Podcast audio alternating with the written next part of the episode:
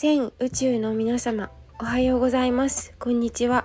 クレイアーティストの鈴木冬香です。いつも聞きに来てくださりありがとうございます。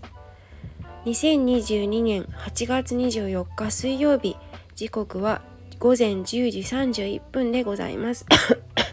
失礼しました。こちらの番組では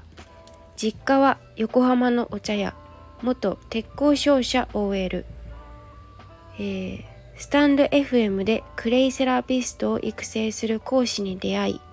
現在はクレイアーティストとして生き方を伝え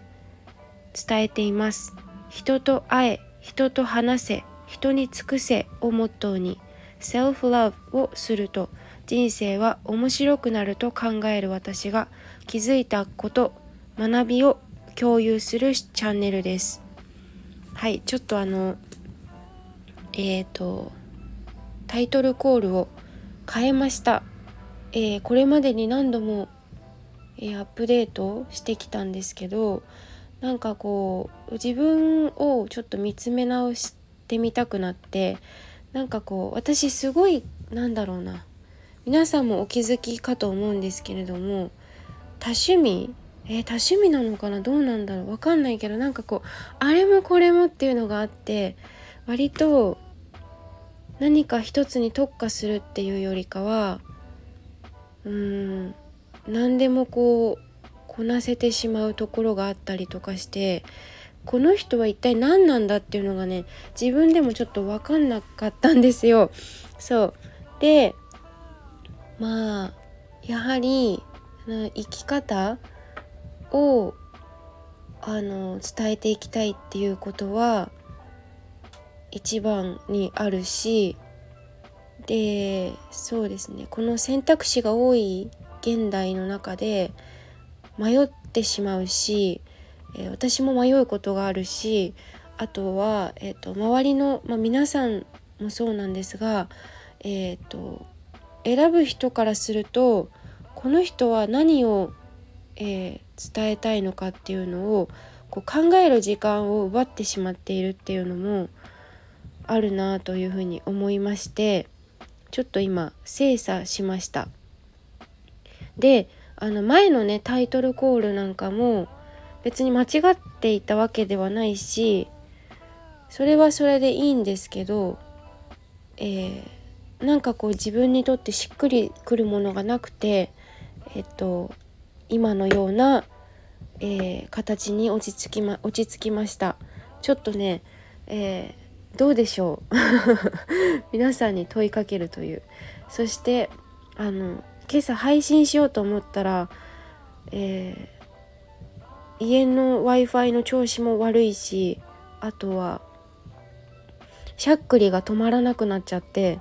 あの喋りたくてもお話ができなかったので、え今ちょっと落ち着いたので、え今、え、ボイスをとっています。いや本当にこう自分の殻に閉じこもっていた時期は本当にこうダーク闇の世界にいたというかうーんなんかこう何て言うのかな。まあ、そこ、うん、分かってほしいとかなんか言わなくても分かるでしょ分かるでしょみたいなそういう気質の人間だったので超嫌なやつですよね なんか今私はそうだなあの察しなさいとかよく言われるんですけどまあ言われて育ってきたんですけど察するって何って思ってしまうんですよね。やはり言わなきゃ分かんないと思うしその日本の独特な察しなさいっていうのはなんか多分ちょっと違う気がするんですよね。だけど、まあ、いろんな方がいらっしゃるので、まあ、信じてきたものが自分の信じ信じているものがそういうふうにこう現実になっていくしそれを発信するほかないと思うので私はこのスタンスで行かせていただこうかなと思う次第でございます。はい、ちょっと前置きが長くなりましたが、えー、っと今日はですね、あ今日はこの今回の収録ではえっと、えー、子供たちのあ違う。新しいお仕事始めました。ということであのこれいつまで続くかわかんないんですよぶっちゃけ。次のシフトもあの言われてないしちょっとわからないんですけど、えー、子どもたちのインターナショナルスクールで、えー、デイケアをするお仕事を始めました。で、えー、そのご報告 です。はいいつも、えー、聞いてくださっている皆様にあの私本当に SNS はですねこちらのスタンド FM が、えー、メインで今現在活動をしておりましてもちろんインスタグラムや、えー、他 Facebook クラブハウスなどいろいろやっているんですけれどもこちらのスタンド FM がはいあの一番、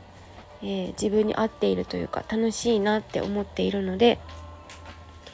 でえっ、ー、とそう昨日がねあのー、えー、そのデイケアのお仕事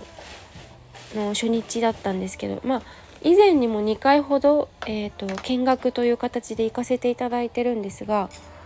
昨日は本当にこう、まあ、お給料が発生するという、えー、場だったので、まあ、行ってきたんですけど本当にこうえっ、ー、とね3歳から6歳までかな？の子どもたちのデイケア。その学校に行って学童保育の英語バージョンみたいな感じですかね。いやもうなんか子供たちのエネルギーが、まあ、すごいです。であの本当に何だろうね。眠くなるんですよ私。おかしいですよね。あのえー、学校長の先生学校長、えー、校長先生かな？の話し方が映るというかすごいこう私もそうかな？あのゆっくり喋るんですね。ゆっくり喋るからそれがすごいコピーされてめちゃくちゃ眠くて。でなんか時間が過ぎるのが遅く感じた昨日は。あでも後半は割と早かったかなっていう感じなんですけど。で一応学校なので、まあ、スケジュールに沿ってこうグループ分けとかをして今夏休みなのでえっとあの預けに来られるお母さんお父さんも多いようで。でもちろんあのインターナショナルスクールなので、えーと、そのクラスの中では英会話オンリーでジャパニーズは喋らない話さないことになっているんですけどあの、まあ、中にはねえっ、ー、とまだ言葉が、えー、お話しできない子もいたりとかお昼寝タイムでまだ眠い子もいたりとか私も一緒に寝たいとか 思ったりしたんですけどあのー、まだまだねいや昨日初めての出勤日だったので本当本当いつまでやるか決まってないんですよ。わかんない。私が必要とされるかどうかもぶっちゃけわからなくて。あのそのえっ、ー、となんだ？もちろんやはり私ジャパニーズだからネイティブの先生に面倒を見てもらうっていうか触れ合った方が絶対いいって私も思っているしそうそういつ切られてもいいような感じなんですけどなんかこう新しいそういう違う自分のやってきた保育園とかでボランティアはしたことあるんですけどその英語で何かこう子どもたちに伝えるっていうことは今までやってきたことがねあの留学中とかはありましたけどホームステイ先で、まあ、そういうのをお仕事でやるっていうことは全くの初めてのことなのであの冒頭にもお伝えしたようなあの人と会え人と話せ人に尽くせこれ私の実はえ母方の祖父の言葉なんですけどこれすごく私大事にしていて。あの本当人生って人に出会うもう人生は出会いだって本当に本当に思うんですよね。そうだからあの自分が外に出ていかないとこう何も吸収できないし、えー、知らないことも知ることができないで終わってしまうしっていうことにつながるからあのなんかこう私を引っ張り出してもらってよかったなというか本当にありがたく感謝で、うん、今ちょっとなんだろうな停滞しているというわけでもないんですけどなんかこう煮え切らない何か何かしたいんだけど何からしたらいいかわからないっていうのが自分の中であったのでそういった場でそこの土日とかはそのスクール開くからマルシェやらないかって話も出てるらしいんですけどまだちょっとわからないのであの自分にできること、まあ、その使ってもらう命といいますか自分の命を命を、えー、預けて何かこう戦力になったらいいかなと思ってはいでそうですね昨日その説明を受けた時にただえっと don't あの否定形を使わないでくださいって説明があったんですよ。で私はすごくそれとても共感していてあのまさに私の母の子育てっていうかあのが結構これしないであれしないでっていうだけでそのなぜそれをしてはいけないかっていうことを言ってくれなかったんですよね。で私も私でなんでっていうのを、まあ、あんまり聞いてこなかったのもいけないかなと思うんですけどなんかその「don't」例えば「don't hit your friend」えっと友達をあの叩くのやめてください。やめあの叩かないでください。っていうので終わるんじゃなくてなぜ叩いてはいけないか。でなぜ叩叩こうと思ったのか叩きたいと思ったのかっていうことを聞くことによって問いかけることによって子どもたちも自分で一生懸命考えるそうなんですよ。だからその問いかけって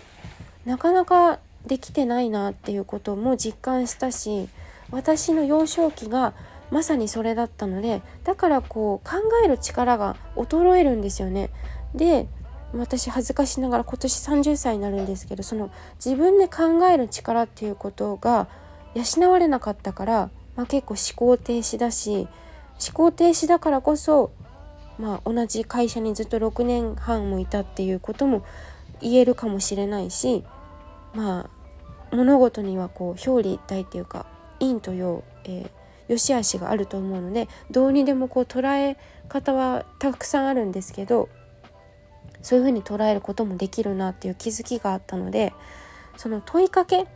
自分にも今問いかけてるんですまさにこの番組の、えーと、概要というかコンセプトに関してもどうしてこれをしたいと思ったのかとか